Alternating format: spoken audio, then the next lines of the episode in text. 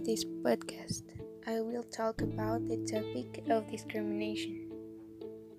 We suffer discrimination despite that we have democracy, pluralism, plurality, and interculturality.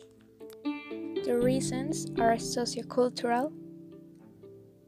So, discrimination originates from social relations through stereotypes and prejudice, and cultural by the way of thinking of each culture.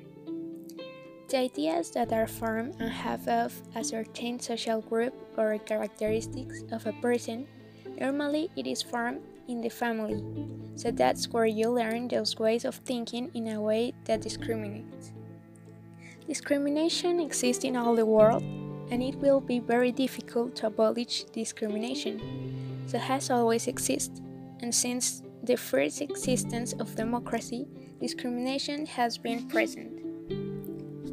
It is also due to the fact that ways of thinking and behaviors are traditionally learned and repeated in relation to others.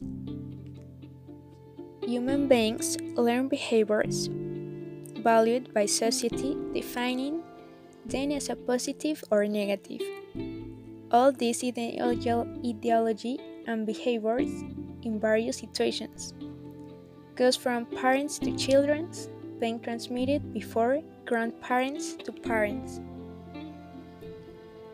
Other factors also influence, such as social and economic positions, religions, beliefs, and politics.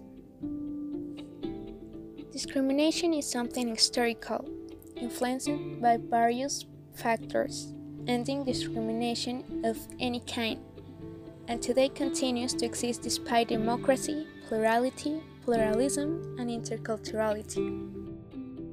To build this conclusion, I was guided by an article from the CNDH and another article written by Silvia Schmelkes.